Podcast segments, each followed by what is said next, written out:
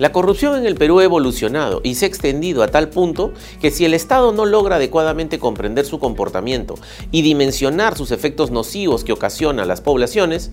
y en base a ello implementa reformas efectivas, podría terminar por destruir nuestra sociedad. Lamentablemente, en un país como el nuestro, donde el nivel de pobreza alcanza el 25%, con zonas de extrema pobreza, con enormes brechas educativas, millones de peruanos y peruanas han dejado de esperar un trato justo de creer en sus autoridades y ven a la corrupción como algo tolerable. La ciudadanía termina sintiendo que luchar contra la corrupción está fuera de su alcance y convive con ella día a día. Un reciente informe del Barómetro de las Américas reveló que el Perú lideró en el 2021 el ranking con mayor percepción de la corrupción entre los países de América Latina. Además, según la duodécima encuesta nacional urbana sobre percepciones de la corrupción en el Perú del 2022, el 82% de los ciudadanos cree que la corrupción se incrementará o mantendrá en los próximos cinco años.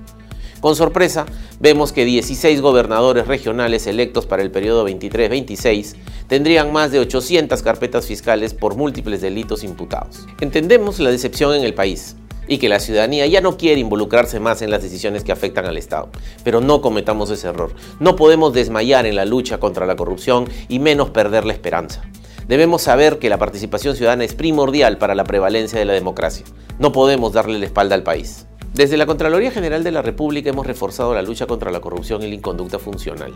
pero dada la crisis nacional en la que nos encontramos y que nos afecta a todos, este mal no puede ser combatido eficazmente solo por una que otra institución. Se requiere el concurso de todos los que conformamos el ecosistema de control, el sector público, el sector privado y la sociedad civil. Solo así podremos reducir el daño que este flagelo significa al país.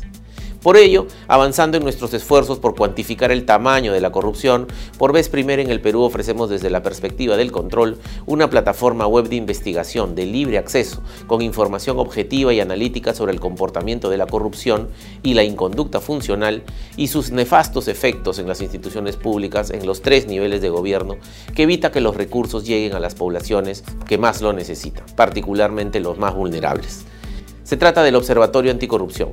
una nueva plataforma informativa que expone el índice de corrupción en el Perú y que por tanto permite generar rankings por regiones, provincias e instituciones que conlleven a una sana competencia comparada para inducir mejoras en la gestión pública.